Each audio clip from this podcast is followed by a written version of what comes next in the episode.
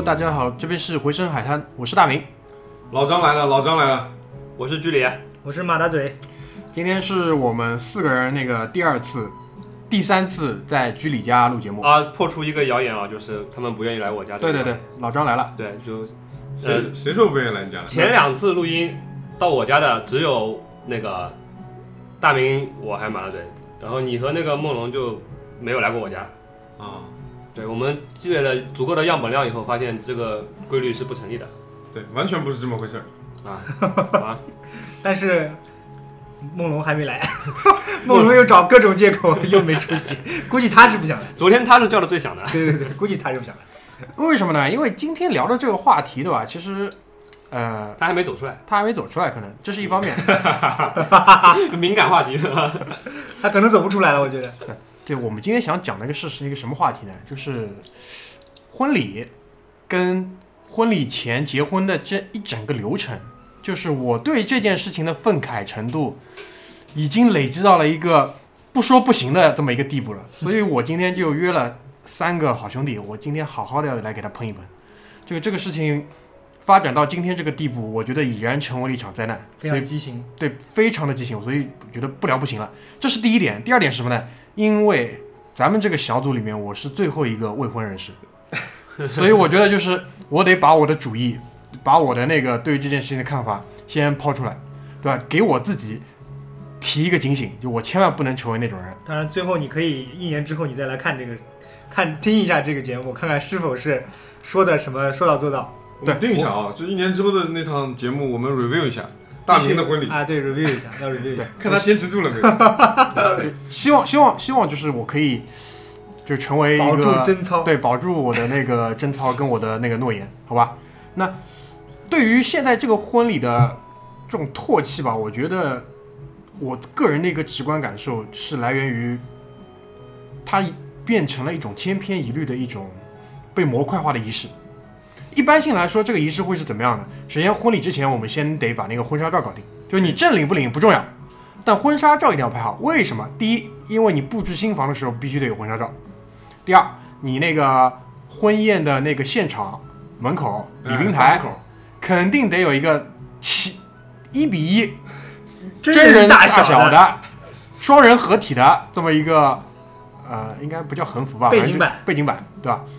包括那个在婚宴现场，如果有大屏幕的情况下，肯定是滚动播放。所以婚纱照，婚纱照这个呢，但是我不想细聊了，因为现在这个吐槽吐槽那个婚纱照的情况太多了我们再单独开一期。啊！别别别别别！这可以单讲一期，我操！对然后呃，到了婚礼当天早上，肯定先得是先叫那个，至少在上海这边吧，先得那个扎车扎婚车，就是因为车一般不是你自家的话，基本上都是借来的，嗯，所以早上先得把所有的车集中在一起，然后那个往上面扎那个鲜花，扎完之后肯定就是去新娘家接新娘，把新娘从那边接过来，然后要么是到男方的父母家，要么就是到婚房。嗯，对不对？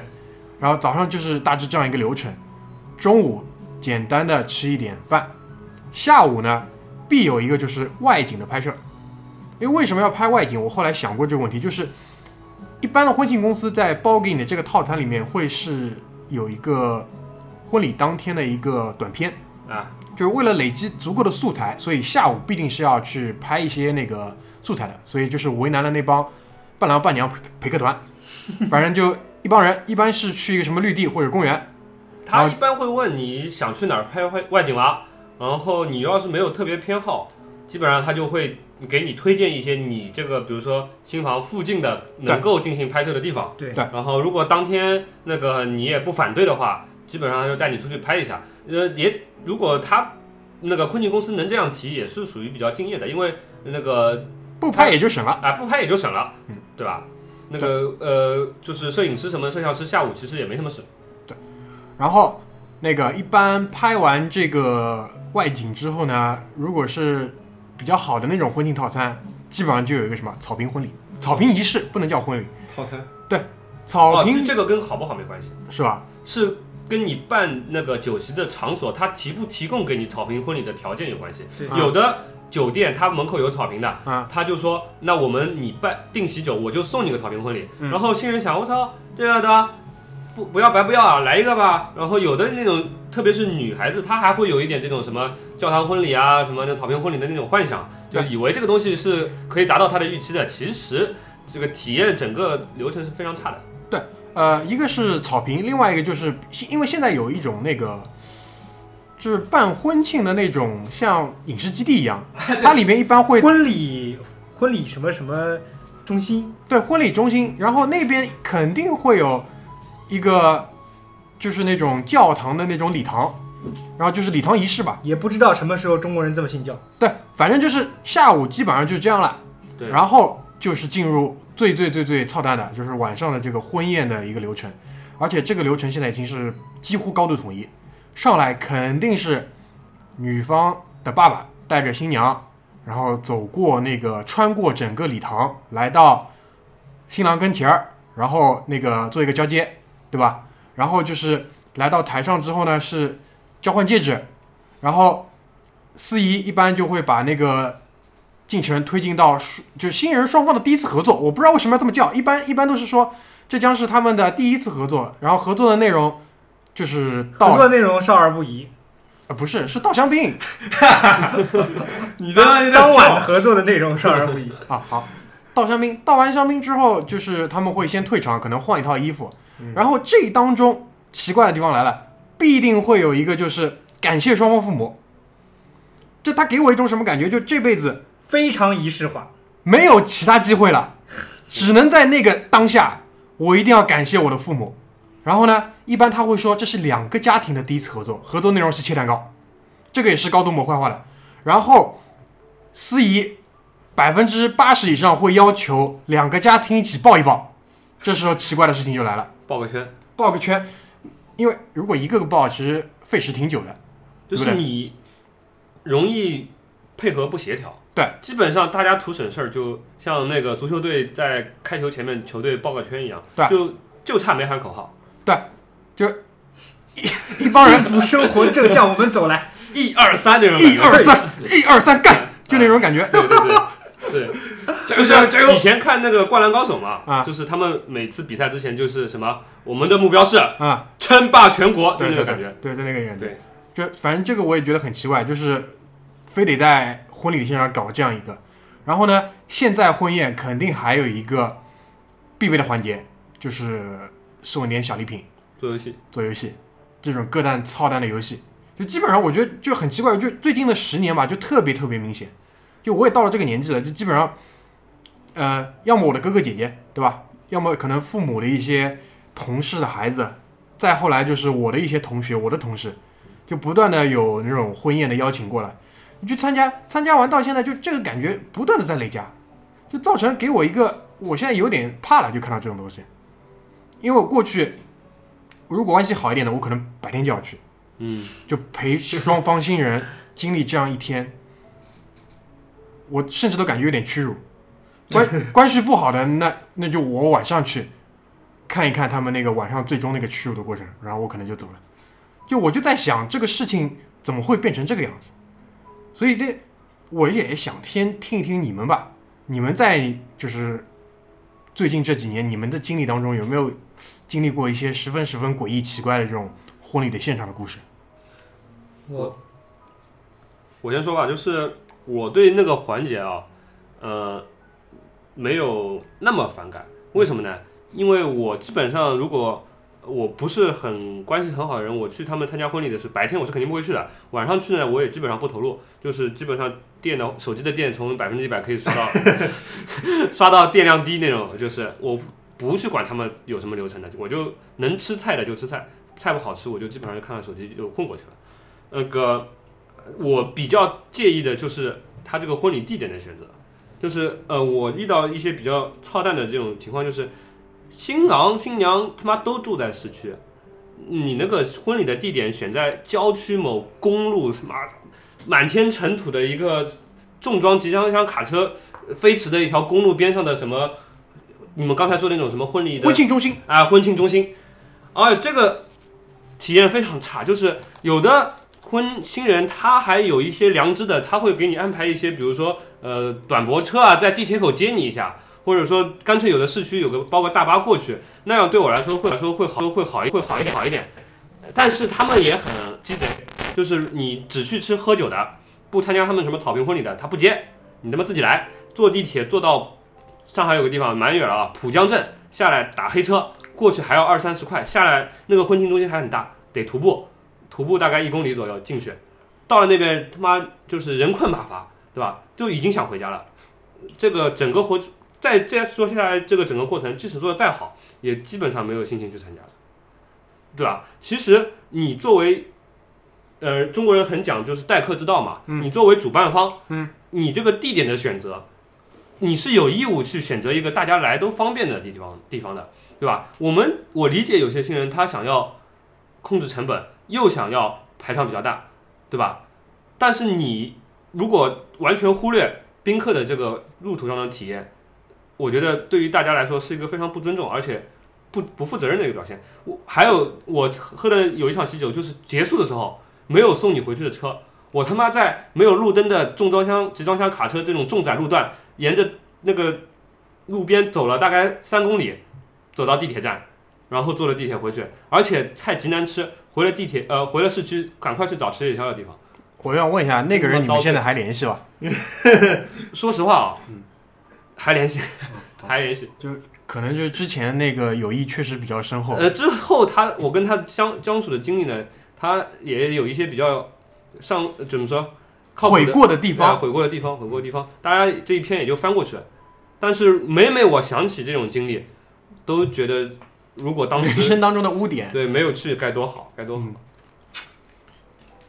那个马大嘴呢？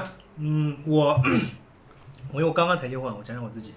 首先是一谈到结婚这个事，我跟我我我我说我昨天跟我老前几天吧，跟我老婆说我今天要录一期关于婚礼的，我老婆呵呵冷笑一声，呵呵，对呵呵你他妈还好意思说别人？呵，我可是会好好听的，万一说错了什么字儿，你回来就我看着办。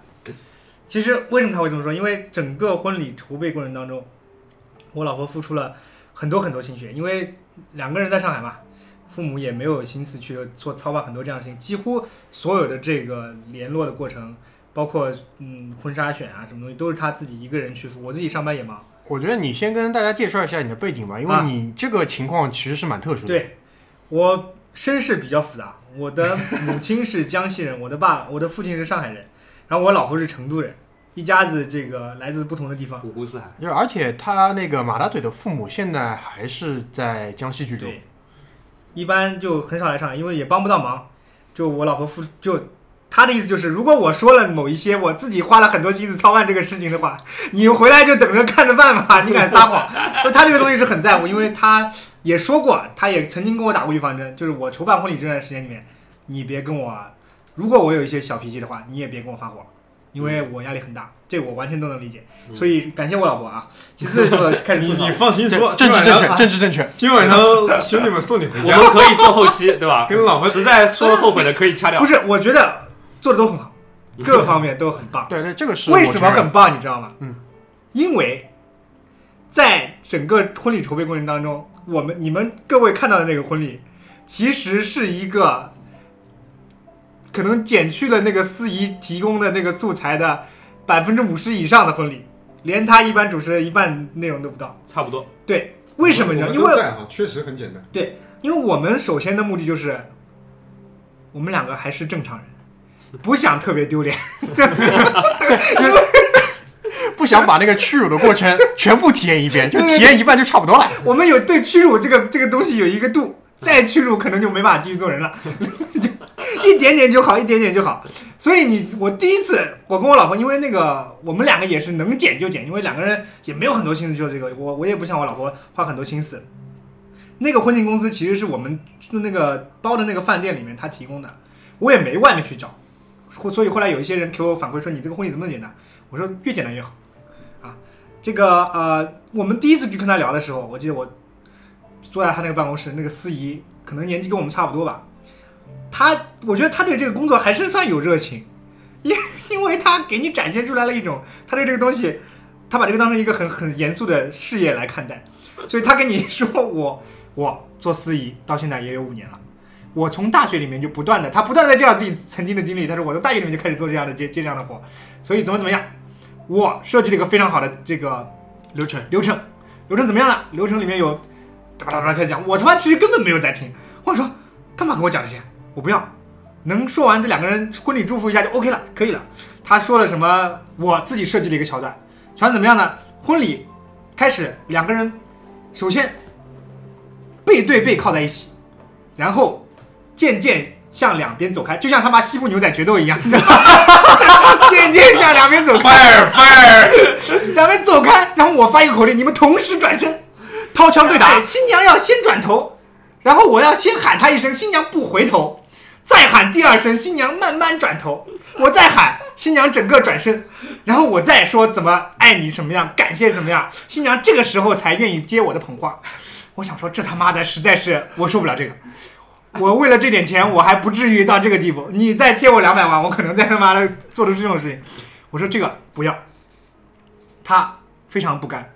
他说这样，这个叫这个东西叫我们，他好像有个专业名词，就是他自己发明什么回眸啊，嗯什么之类的。嗯，他说这个我们效果做的非常好，这个我研发出来之后，他他好像这是他自己自己的一个科技作品，产品没有，这个我要公正的说一句，我看了这么多场婚礼，你说的这个没见过没见过，这个确实是可能他有专利的，对对对。哎，我要说句公道话，你应该配合他。我听到现在啊，不想配合他，我听到现在 我听到现在，我觉得你这个婚礼司仪是有一个电影梦的。对他有，对对对，他很想，他很享受这个过程。导演梦，导演梦。哎，我导演我老婆后来还吐过槽，她说：“你看这婚礼司仪，他发的朋友圈，我一看那朋友圈，他写的什么？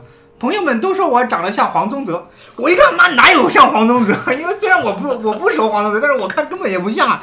他对于自己是定位一个很高很严肃的一个事情在做，你知道吗？然后这个一被我否认，二好像说是要给啊、呃父母准备一份礼物，我他妈的也没准备。我说我给东西要这么矫情？我结婚为什么要 involve 这么多父母这种东西进来啊？然后啊、在那个地方我也没没去想，我跟老婆说这个删掉，那个删掉，删到后面基本上他提供的那些素材我一个都没有。我跟他说我要什么婚礼，感谢各位长辈，大家开开心心，好吃好喝，祝祝福新人，两个人走一圈结束，可以了。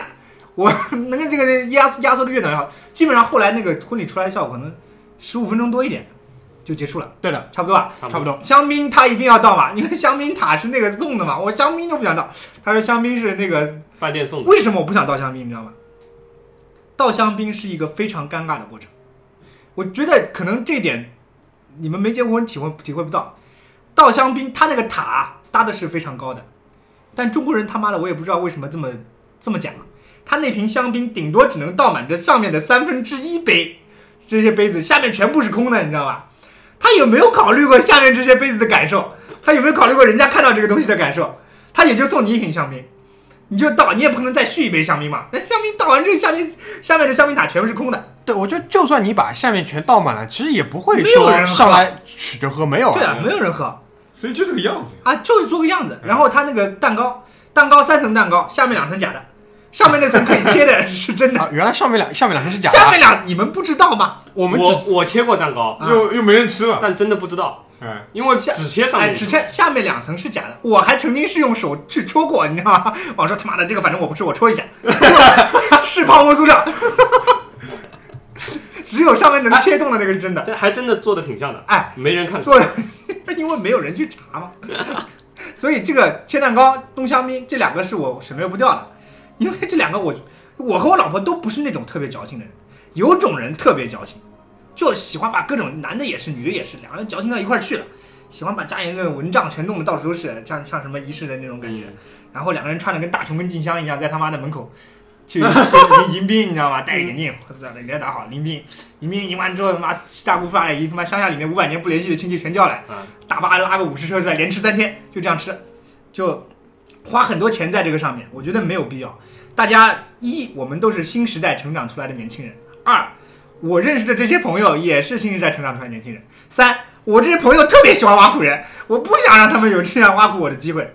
然后啊、还好家里面长辈啊、我我我可能一啊、还算开明，还算开明，呃，任由我们自己去弄。二，可能他们真的自己不 care，他也不想，他也不管你这个弄成什么样，无所谓。所以啊，到最后我是我是最早连婚车都没有准备。我想说，因为我是没有刚刚那个大明说的这种准备这么多步骤的，我连因为我老婆在上呃在成呃是成都人嘛，所以没有接新娘这个步骤。我跟我老婆怎么去的我跟你说，啊可以有的。啊？有的人可以有，要宾馆里面弄个房间，对，吧就是那个新娘假装前一天还没有跟你圆过啊房，然后住在宾馆里面，其实已经老吃老做了好好多年了。对对，然后早上从宾馆里面接回去，哎我对，操！哎呀，还假装没有圆过纯情处男女少女。然后呃，我看讲到哪？对，前一天晚上我去我奶奶家吃饭，他们说，哎，你明天婚车准备好没有？我说我没准备婚车，没准备婚车，你们怎么去啊？我说我们明天叫个 Uber。然后我两个人抱着这个衣服就到那儿再换，意思就是这个，就节俭到这个地步，你知道吗？我们家长辈毛了，怎么这都不行啊？这个我们家就就一个孙子要结婚，怎么开始讲了？就把它开开始弄。然后我爸受不了了，完我妈开始叫了。哎呀，对啊，你们怎么不结婚不弄婚车啊？怎么我不知道？我想说你不知道吗？不弄婚车你难道不知道吗？你现在前一晚上你不知道我不弄婚车，太假了吧？你难道不知道吗？然后开始开始各种找，然后我哥说，啊，我打了个电话给我哥，好，我哥还算有办法，啊，好，明天婚车搞定，弄了一部奔驰 S S 四百，弄了一部玛莎拉蒂，两部车，然后就是当了婚车了。当婚车我们也没有贴花，我妈说赶紧贴，我说没有东西贴啊，没有东西贴就从那个厨，我们家不是贴了个双喜的那个东西吗？就是家里扒了一个上面贴车上，啪扒了一个，走，我下去贴，贴在那个贴在那个后门上，充作婚车。然后我也没有穿着西装打着领带，两个人穿那个弄得特别正式，去游街一圈，因为有的人 有喜欢这种仪式感嘛。对啊，两个人穿着这个衣服，平常的就下去了，然后手里抱着抱着那个，我还作为新郎，我还背我还抱了很多东西，到了空什么呃化妆品啊、衣服之类，我还把它拎下去，拎拎到那个车的尾箱里面放好，然后两个人就穿着这个正常的衣服，我妈坐前面的车就开到那个开到饭店里面去了，然后路上那个因为是我哥的朋友开的车嘛，他说你们两个是伴郎和伴娘吧，去参加这个婚礼。我说不是，今天就我结婚。他说你们两个这样结婚，闻所未闻。我说其实我就是不追求那种东西，但是其实回想一下挺有意思的。我们追求的不是那种像人要让人家看到的那种特别特别特别矫情的东西。我觉得婚礼这种东西，最最重要的人，他应该是参加婚礼的这两个新人，对，而不是说你们这些七大姑八大姨，你们看东西，还因为中国人一很好面子，二家庭这个东西对于中国人的意义，可能跟对于外国人的意义不大一样，可能也是中国农业社会到现在也还没有彻底脱离这个东西，特别是要说要让自己认识人瞧得起自己，要让自己认识的家人瞧得起自己，所以他就会形成这种压力，所以弄成这种这么畸形的东西。其实对我来说，我是一我不愿意，二我也不会去这样做的。所以啊、还有一点就是，这是我刚刚形容的是在上海的一场婚礼，其实我婚礼办了三场。你以量取胜，以量取胜，上海一场，南昌一场，然后成都一场。成都是我老婆家的那个，其实每一场都很简洁。江西也是只吃了个饭，我妈也是到临头了，第二天吃饭了，开始了。我其实花也没准备，领带也没打，穿了个西装，我连西装都不想穿本来，因为本来我妈说的是南昌朋友多嘛，我们吃个饭。然后我妈身边那些朋友也不怎么不咋地，也就到了那边说，哎呀，你们怎么连花都不摆啊？不弄一下？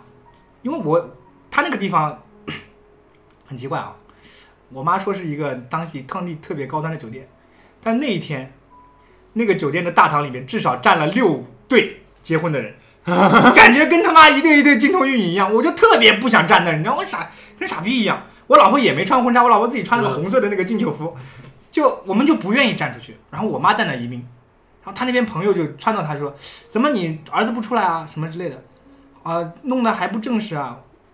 然后我妈说：“对啊，对啊，他们怎么不出来？”然后赶紧去买花，又给我扎上花。我像这个玩偶一样，因为我当时是能感觉到那种很屈辱的那那一段的，因为我们之前不是说的好好的吗？就只是吃个饭。然后我就跟我妈说：“不是只是说的好好的就只吃个饭吗？怎么突然要这样了？”然后我妈就发火了，就跟我吵了，你知道吗？你吃个饭你不好好弄，我的同朋友怎么瞧得起我啊之类的，就开始说这种话了。我当时就觉得，我操，还好还好在上海办了。否则我他妈也得给你搞成这样。他他他也是那种特别在乎别人想法的人，所以啊、还是那样，他可能不是那么开明，可能只是在上海他不 care 而已。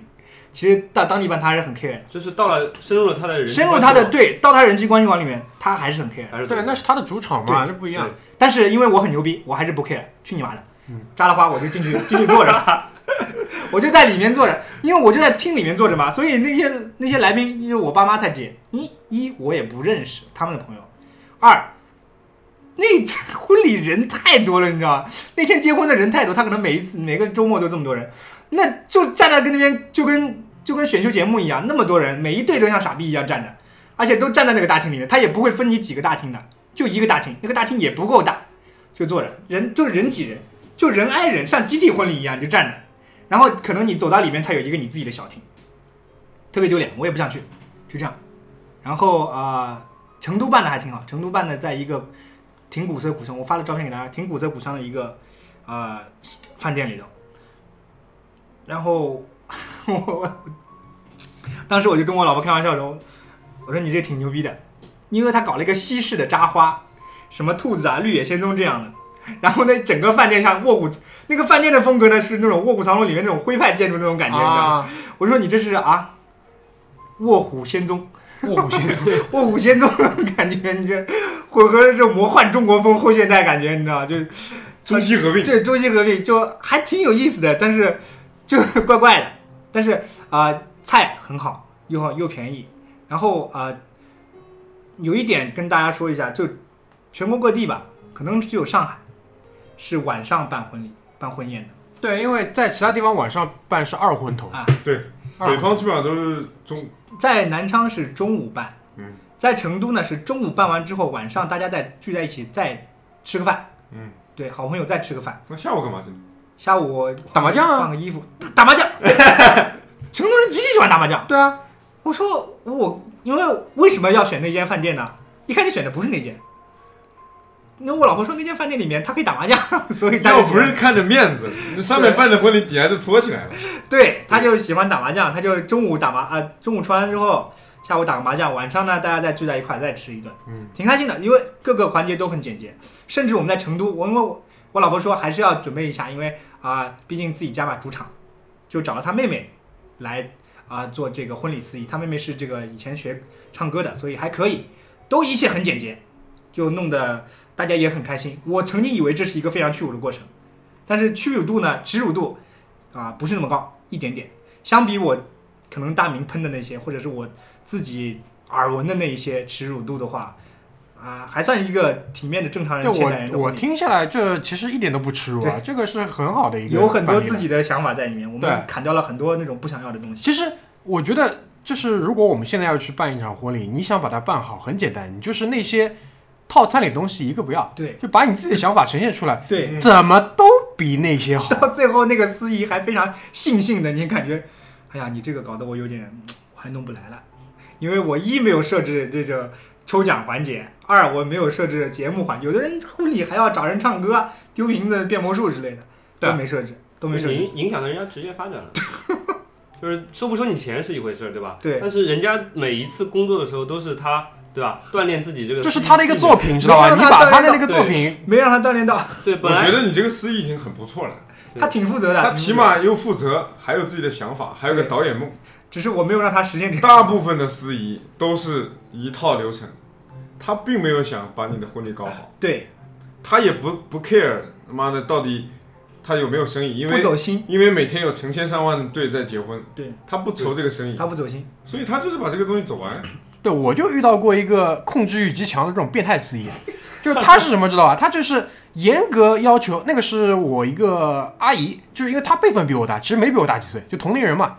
她结婚，但我那我那个阿姨呢，其实跟我脾气挺像的，就基本上是不太鸟其他人跟你说这套东西，所以当场就是跟那个司仪翻脸，就什么意思知道吧？就是那个司仪呃希望我阿姨跟她老公就是再次回到台上，可能要进行下一个环节，但是这个时候呢，她在跟家里的那个就地位比较高的那些长辈，可能在是就是聊天，就是那个司仪就在台上这么叫他，然后我阿姨就是在台下就指着他就骂，就就到这个程度，就是就是说 我结婚你结婚，就上海话就在那边开骂了，知道吧？然后你现在给我下去，就话说话说的挺难听的。后来就我上去，我把那个司仪拉开了，我说你识就上海话我们就识识相点，识相一点，就不要敬酒不吃吃罚酒，乖乖在下面坐着。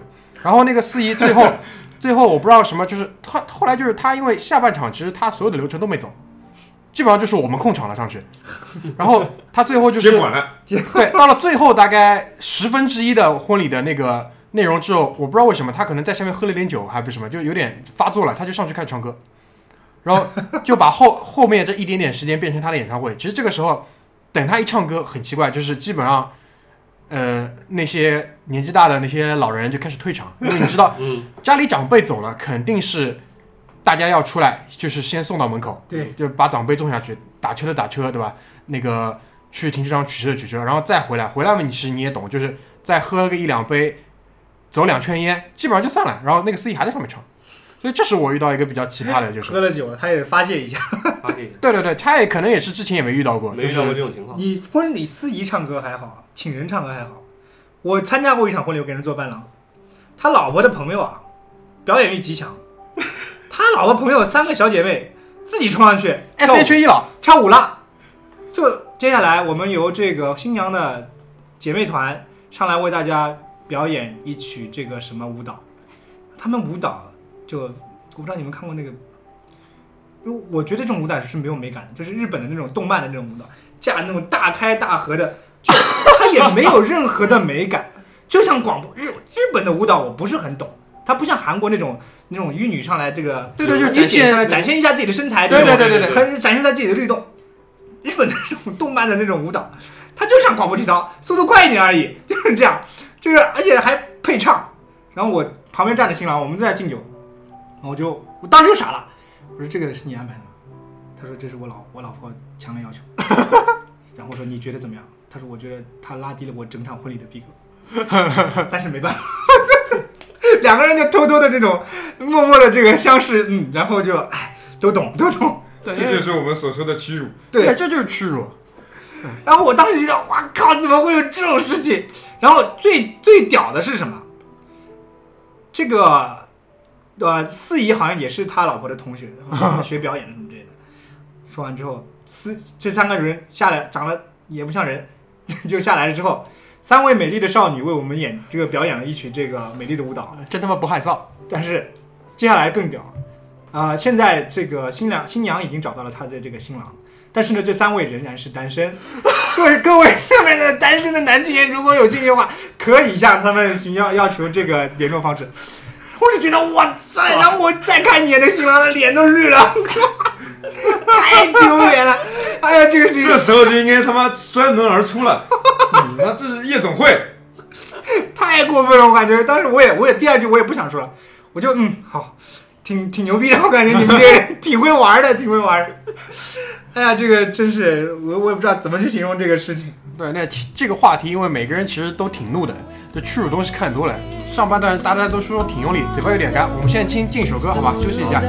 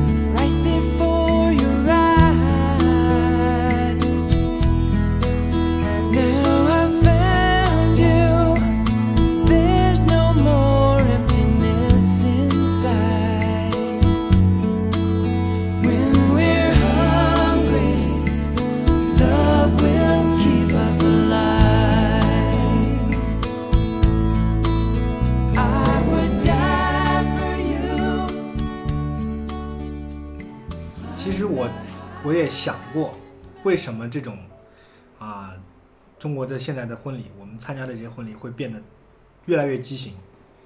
因为我自己的想法是，每一个跟这个婚礼有关的人，甚至是不那么有关的人，都想从这个里面得到一杯羹，想要去满足一点什么想法也好，得到一点东西也好。我 最最让我有感触的是这个，有一次吧，还是这个，还是这个婚礼。就是那个 S H E 组合的对对对对对，白天我跟他去 去他们家那个影影响深重啊。对，挺挺奇葩的，因为要跟大家说一下，白天去他们家小区去接新娘子，然后那个新郎跟我关系也挺好，他就跟着我望着我，他就很无奈的说：“David，等我到了那边，我有一个请求。”我说：“好，你说吧，今天以你为主嘛。”他说：“可能有点怪，但是因为也是人家新娘父父亲要求的，所以你你多担待。”我说：“无所谓，今天我做伴郎豁出去了。”他说：“这样啊，因为新郎他爸呢退休在家很久了，提前退休的，啊，之前是好像是警察，然后呢，呃，因为他跟我提了这个要求，他想说那些婚车进去之后啊，他要在他要亲自到楼下来，然后去做那种，亲自到楼下来之后呢，他要去啊、像交警指挥一样，他要去很严肃的去把这个这些婚车一个一个都指挥排好。就是管理车队，哎然后依次进入停车位依。次进入停车位，然后要排成排按规矩来排。我觉得他爸应该不是警察吧，可能是管停车场的吧。就警警察局里管停车场的那个这么说的，而且一直幻想自己是还还个警察郁郁不得志，然后说这 他说你要像小弟一样去一个一个婚车去这样。他说他爸说什么你就说哎去去去指挥。我说那那也 OK 可以啊，反正因为当时我觉得是挺奇葩的，怎么会有这么奇怪的要求，要亲自下来指挥一下车队？嗯，真的是，反正说可以啊，OK。但是后来他爸也挺不高兴的，因为为什么？他小区实在太破了，这婚车根本开不进去，全都停在外面，根本没有给他这个指挥的机会。人家老爸苦的啊，哎，苦了，这点要求都没完成，哎呀，真是难过难过，好梦一日游吧，只能。对啊。他爸这个好梦，实在是令我无法接受，感觉真是奇了怪了。这个，这个好梦也真是。还有一点就是，他这个小区里面怪人也真是多。为什么说每个人都要分一杯羹呢？我因为我是他那个我是第二次做伴郎给他做，啊、一般我们想说发烟呐、发红包都给这些啊、认识的亲戚朋友来发，但他那个地方呢，可能是上海本地人有这种奇怪的习俗，他就提前跟我说，他爸跟我交代了，进进小区见到人就要发，开始发烟。我说那好啊，我就准备两包烟，因为我想说入乡随俗嘛，我也不懂这种奇怪的那种要求。我想说你认识我，说恭喜恭喜，说两句我再给你。然后我觉得很震惊的是什么呢？我进了小区，下了婚车，那些已经有婚车一进来，已经有阿姨妈妈在等着了。可能是我觉得一，我当时是觉得可能离你关系比较近吧，老小区大家都认识谁是谁。下了车，我掏出这个烟准备发，因为我想说发男的嘛，叭叭叭，十五米之外飞奔过来一个身材球形的阿姨，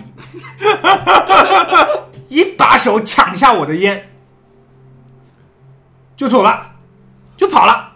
他说我去发，我去发，我也没看到他发，他就自己走回那个房间了。我这包烟一根没发出去，就被他抢走了等一下，等一下，妈，画面画面感超强，操！你让我想起什么了吗？啊！峨眉山的猴子，就差不多那感觉。就他是他是第一只猴，后面还有好多老猴呢。八十几岁的老太走过来，我们到楼下了嘛，他也过来堵门。他说：“哎，你红包给我，红包给我们这里都要给的。”我说：“你知道几楼结婚吗？”我就问他上海话，问他几楼结婚晓得吧？不说话。家里面姓什么知不知道？不讲话。我说你让开。态度蛮差的。我真的，我当时就准备发火。啊，我他那个新郎就说：“哎，给个二十吧，给个二十。”我说我给二十，二十挺大的一红包了。他那个红包一般就二十一包嘛。我说你有没有五块的红包？我对，然后你进了那个他那个小区，进了那个楼之后，上上下下都来了，抱着小孩都出来了。我不知道这个这个楼平时也没有看到住这么多人啊，突然就跑出来了，这个开始像猴子一样的。平时结婚的时候都是周末嘛，对吧？都他，我估计他每个周末都有准备的。这周末谁谁来了，那个保安一说我们这有人结婚了啊，大家出来，吧，老板就开始出来了，差不多就是这个样子。就感觉平时都隐藏着、隐蔽着，啊，然后呢，这时候开始出来打巷战。我态度都很差，我就给了那第一个，他叫我新郎叫我给，我给了，之后我就没给了，之后再怎么闹，我就说不认识的就不要在这瞎闹了，好吧？结了婚我也不想跟你们闹得很很难看，我就把新郎先支支开了，我就自己在那说，你不要跟我来这套，好吗？不要闹，我在这骂人也不好看，不闹。后来也抱着孩子在后面，后来甚至他到什么地步，抱着孩子冲到人家家里去了，对，这我也看到过。冲到人家家里去了，就开始抓抓桌上的糖开始弄了，哎呦被我赶出去了。就是感觉这个人就是在想什么东西啊，脑子里面在想什么东西，不明白。我但是在其他地方我是没有看见，可能是真的有本地人有这么不好的习俗啊。我本本人这不是不好的习俗实事，求实事求是，对这个东西很很厌倦，就是厌恶。这帮人其实就是这样子的。对，就倒退几十年，当年红卫兵就是这帮人呀。对非常讨厌，对吧。就是所以我跟你说，嗯就算我们到了那个年纪，我到了五六十岁，我们有隔壁邻居结婚，你干得出那事儿吗？干不出呀，对吧？所以能说红卫兵都老了。所以说啊、对我还是那句话，每一个人跟这个婚礼有关没关的，新娘她爸想要满足一下自己好梦一日游，这些 low 逼邻居想要从你身上拿点糖也好，拿点钱也好，拿点烟也好，那些她的小姐妹想要在你这个上面完成一下明星梦，顺带找对象。你这个婚礼跟这个两个人结婚的新人已经没有多大关系了，你就像两个道具一样，在上走一下。那当然，我不排除有一些事儿逼特别矫情的婚那些新人们，他自己也想表演一下，也想上去唱个歌、跳个舞之类的，少但是也有，对。但是我觉得婚礼这个东西对年轻人来说，他因为这些人各怀鬼胎，变成一个挺难堪的、挺负担的东西。对，就我就觉得那个有有几个很大的因素吧，就造成了现在我们去参加那种婚礼就变成一个屈辱的一天。其实其中我觉得父母就是一个特别大的因素。啊，父母的话，我就想说两句。其实，嗯、我不是说所有的父母都这样啊，当然也有很多通情达理、讲道理就是丢不起那个人的。但是说实话，呃，婚婚礼的流程，包括当中的一些细节的设置，它其实是个仪式嘛。这个东西就跟春晚一样，你会涉及到我我说的大点就是审美。那我们上一代人，他们经历的那些东西，你让他养成一个比较就是端正或者说高素质的一个审美的情绪是不可能的。所以说，对他们对这个婚礼的要求就一个，就是热闹，而且他们的诉求是不要给他丢人。丢人呢，其实就是来自于他们的社交压力，对吧？你呃当妈的，你那些小姐妹过来，对吧？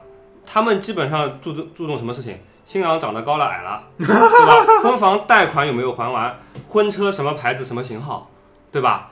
这这个菜怎么样了？你们这个呃有喜没有糖怎么样？哎，喜糖怎么样？烟发的什么牌子，对吧？那其实你说一般人家吧，在这个上面，如果你真的是有资本雄厚的，你在这上面做的十分到位，也就无所谓了。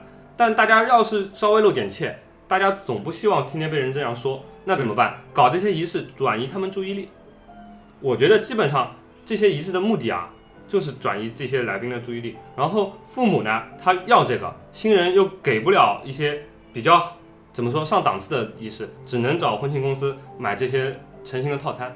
婚庆公司这个市场，嗯，大家也知道呃很差的，没有什么高素质人才在里面做创造性的发挥的。那你能买到的就是这些东西。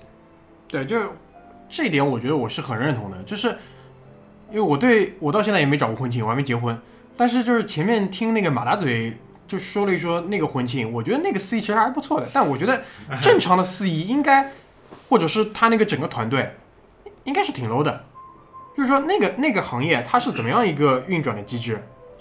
他怎么说呢？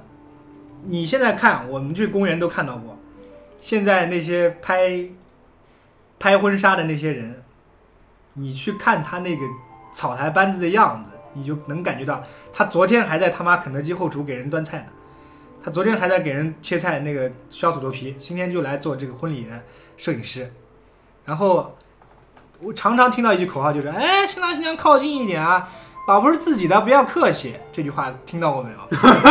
这个很熟悉吧？我他妈的每一次看到他们，他们就在这讲行话。然后那个化妆师也是 low 的一逼，然后那个那个摄影师那就更 low 了，只要那个拿个照相机，拿个单反，他也不问镜头，他只要是那种能对焦，能拍出人影，他就给你上。给你取景取景取景。对，把你这些人都都框进去了，他就给你上。所以这个行业，它虽然是很蓬勃吧，但是这里面的人员的素质真的是那种，你就感觉这个太操蛋了，太操蛋，什么人拿着相机就能来弄啊？他就差没拿 iPhone 给你拍了，就是 他就他对这个事情 他也不在乎，也不在乎，你拍出来好坏，新郎新娘也看不出来，这是一个必须要有的，婚纱照是必须要有的东西，结婚当天的外景就是必须要有的，这是一套东西，东西的好坏谁来拍不重要，但是我要有，就这样。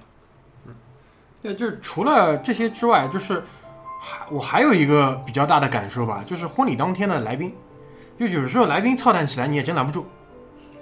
这个吧，妈，老张跟大家说说，我觉得这个东西怎么去讲呢？你看看，就是婚礼一场婚礼当天啊，当天这个上面玩的那些游戏，裤筒里面穿鸡蛋，从这个腿穿到我没玩那个 咬咬苹果，咬苹果，咬苹果，咬苹果，咬苹果，越来越 low，越来越 low。这个东西，你说，我觉得啊，是这个怎么讲呢？这个社会太浮躁，你你你你不要什么事情都最后总结成社会太浮躁，社会是浮躁，社会真的浮躁。不是一切的根源。这个但不是浮躁社会都这么搞。对你你说说，就是说大部分人，你把他拉到安静的地方，你问问他，你觉得这些东西对吗？你觉得这东西好玩吗？我没事啊，有意思吗我我搞你，你爽吗？他安静下来，他觉得他也不爽。但是到那个场合，到那个时候，哗一片人就都上。这个我我看我看那个，其实李安对这个问题他不是也有他的见解吗？嗯，看那个电影叫《喜宴嗯，哦哦哦，对闹洞房》，弄那个这个就是婚礼上搞得乱七八糟。平时好好的一个人，大家嘻嘻哈哈笑，到那个都人不成人了，哎什么东西都能弄出来，就他妈怎么想办法弄你。他那个时候就借着那个是李安自己客串的那个人，跟那老外说，那个那李安自己客串那个婚礼来宾，你现在看到的就是中国五千年性压抑的结果，形势很压抑，你知道吗？所以他要闹洞房，所以他妈看你结婚要闹你，要给你他妈一开始还含蓄一点，弄个苹果给你当中咬一下，苹果一抽，你们俩亲在一块儿，到最后你看那些乱七八糟的那些二三线的地方嘛，他那就怕那就差把这两个人扒光在上面做爱了，直接，知道吗？对，哎，你说的这个一点，就还有一点我就特闹不明白，就是说现在城市里的婚礼啊，就是那个来喝喜酒的那些来宾，就喜欢把这个桌子上有的那些液体全部混合起来，然后就逼着新郎喝，或者逼着伴郎喝，喝了才给红包这一类，就这类人到底是怎么想的？我就没搞明白。就平时大家不是都是挺好的朋友吗？至于吗？就搞成这个样子？这个其实我觉得，他要增加一下自己的参与感。可能有的人他觉得我越弄你，你你会觉得我越上心，对吧？我跟你没什么关系的，我也不会让你喝这些乱七八糟的东西，对吧？大家玩的开心一点，玩的开心怎么玩的？桌上这些取景的东西，这这些东西就能取进来，物尽其用，弄一下，醋啊、酱油什么烟灰给你弄一块儿，吃一下。哎，所以我就觉得还是被扭曲了，还是太浮躁？还是太浮躁，被扭曲了。你像我们中华民族传统美德，是不是？从我觉得我我不相信他妈老祖宗发明这个婚礼就是为了他妈的大家弄一堆乱七八糟液体，鼻涕恨不得擤到里面给你给你喝进去，就是想让大家热闹热闹，对不对？来参来来参加我婚礼的人都热闹热闹，尽量热闹的，慢慢的慢慢的被这些浮躁的人给弄扭曲了，都要给你往杯子里倒点什么可恶的我。觉得，我觉得我是很反对中华民族传统美德这一个词的。我用韩寒说的那句话：“你什么东西天天挂嘴上，说明你就缺这个东西。”中华民族没有什么那么那么牛逼的传统美德，没有，中华民族的美德早就断档了，对就是但是但是最初的时候，我觉得它不是这个用。这个，我觉得老外有一个东西处理的很好，人有情绪要宣泄的，嗯好朋友之间肯定有一些东西要宣泄，所以他有一个单身夜。你结婚前一个礼拜，你们俩爱怎么弄怎么弄，找他妈脱衣舞女郎弄呢？我就知道他要说对。你就把这些东西，你的荷尔蒙多余的，你把它弄掉。弄完了之后，结婚的时候我们弄得优雅一点，大家穿的像人，做的事情像人，就这样。中国人没这思想，中国人他妈的平时压抑，太压抑我觉得还是平时压抑。就是其实，嗯，最后的婚礼那个环节，就是搞这个这些这些活动的叫敬酒嘛。嗯，敬酒其实在我来看还是比较正式的一个活动，就是你要喝酒，喝酒的同时你要说一些祝愿的一些话、祝酒词，对吧？但是你看现在那些人，他没这个东西，他说话说来说去就是啊，百年好合，对吧？早生贵子啊早，生贵子。对吧？你他妈听十半十桌听十遍，对吧？一每个人听一遍没意思。那他又要搞得热闹怎么办？就搞这些恶作剧，对吧？其实我觉我觉得就是从早上开始接新娘开始到婚礼结束，它就是一个可以肆无忌惮搞恶作剧的一个场景，对吧？只不过白天是抢红包、抢烟，对吧？到了晚上就是敬酒的时候，整个社会的情绪低俗。对，就是我觉得就是综上所述啊，就一场婚礼搞成最后这副操性，就变成一场灾难。其实我不能说全部的责任吧，但是绝大多数责任肯定是在这一对新人身上，因为我觉得他们是去选择，就是自己去选择自己想要一场怎么样的婚礼。我觉得我插一句啊，我觉得我们刚才说的这些问题都现实存在，嗯，而且还有人是乐在其中的。有很多，嗯，首当其冲的就是那些在自己的婚礼上要表演节目、唱歌的那些新人，我觉得他们至少在这一个部分是乐在其中的。嗯，所以说他能搞成这样的婚礼也不奇怪。嗯，对对吧，这这是一部分人，就是还有一部分人，我亲身经历过的，就是他们两个自己脸上写满了屈辱。对，那我我事后也就问他，我说你们这些流程，而且还是彩排过的，我说你彩排过了，你怎么还能让这些事情发生？这个是我不能理解的。那他们就会有一些自己的那个理由，就比我听到比较多的理由，第一个就是什么，人家不都是这么弄的吗？对，这是第一点，就是那我说这些东西你自己喜不喜欢？就其实他是明显不喜欢的，嗯，但是他又拿不出其他的办法，这是第一种。第二种呢，可能就是经济上有制约，就是办这场婚礼的钱，甚至可能买房的钱或者怎么样，都嗯不是来源于他们自己，嗯，所以他只是这一场秀的一个男主角跟女主角，对，所以他没有选择权，这是投另外一个资人不是他，投资人不是他，就是戏怎么演，其实他说了不算。对嗯，而且这场戏当中，导演、编剧要改戏，随时改，他就得配合这演。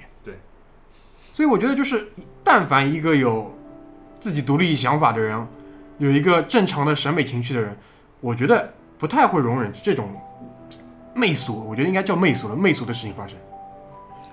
好吧，所以就是关于这种屈辱的灾难的婚礼，我们觉得我觉得聊得够多了，所以我最后我其实想听一听咱们这个小组里面的人，就是对于，嗯，因为你们三个都结过婚了，对不对？嗯，呃，你们的婚礼是不是你们想要的，我不知道，但是你们以后还办不办婚礼，我也不知道。就是你们能不能就是向我们描述一下，如果可以的话，你心中的一个那个婚礼的形象应该是怎么样子的？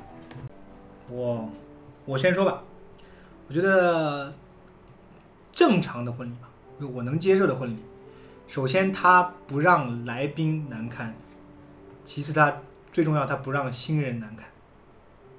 这个大家都能体面的参加这个婚礼，第二天见到你不会脸红，不会笑场。这个我觉得是，我觉得首要的，这是最最重要的。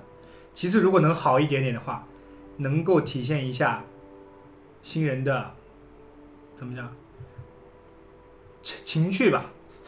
你这说容易曲解，容易曲解。啊，不不是不是那方面情绪，嗯就是新人的呃喜欢什么东西，喜欢让大家感受到什么东西，趣味，趣味。嗯就像稍微具体点，就像那种可能国外有一些很多婚礼的，他别出心裁，他就是呃婚礼上的蛋糕是如果他是做野生动物类，是做野生动物工作，大象，他有一些对动物出现，就是有有一些自己特点。对有一些特点，嗯。能够反映一下婚礼的这个新人喜欢什么东西，嗯。别出心裁一点。对，然后啊、第三吧，长辈插手的越少越好。对于任何事情来说，对，你两个人的事情，嗯，我觉得对婚姻有一个理解，很多人理解错了，我忘了是谁说的，但我觉得非常认同。两个人结婚，中国人老说两家并一家，两家并一家才产生了那么多矛盾，矛盾和问题激化。你想两家并一家，最终可能变成一家拆散了，变变成两家，对，其实应该是两家变三家，应该是两家变三家，对。嗯。应该是分裂出来一个小家庭，三个人和三家的和谐、平等、尊重的共处。这个是我的对于我自己是这样要求自己的，我对我的父母，我也扛着压力要求这样要求他们，我需要这样的空间和这样的被尊重。非常同意。你两家两个完全陌生的家庭，对吧？特别是两位可能生活状态、工作状态完全不一样的两个四位老人，怎么可能和谐的生活在一个屋子里？对不对？所以我很同意，就是说还是要各有各的空间。所以的话，你刚才说那个大概的意思，我觉得应该就是要有自己的特点，就是这是我的婚礼嘛，对吧？所以的话，在我这儿，我觉得，嗯，我有个想法啊，就是说，我觉得这个婚礼就是能让我舒服的一个婚礼。我现在非常庆幸的就是，其实我们私底下聊下来，我们几个人的婚礼还好，对，所以我们几个还能做朋友，你知道吧？哎，还没有沦陷到完全没法第二天见人的那个地步，对吧？所以的话，这里面有我们的一些坚持，所以我觉得就是我觉得一个非常完美的婚礼，或者说一个我向往的婚礼，就是让我舒服的，可能呃让现场来宾也舒服的。我们就是那一天晚上，我所要表达的和他们所要接受的，都是我们能够能够舒舒服服的就把这个这个这个仪式进行进行结束的。我觉得这就是我觉得我向往的婚礼。呃说你怎么想？你们讲的我都很认同。那其实我这个人就，嗯，就可以讲的更概括一点，就是，呃，完全遵循自己的意愿，嗯、然后也不要去让来参加这个婚礼的人感受到很多的不适，对吧？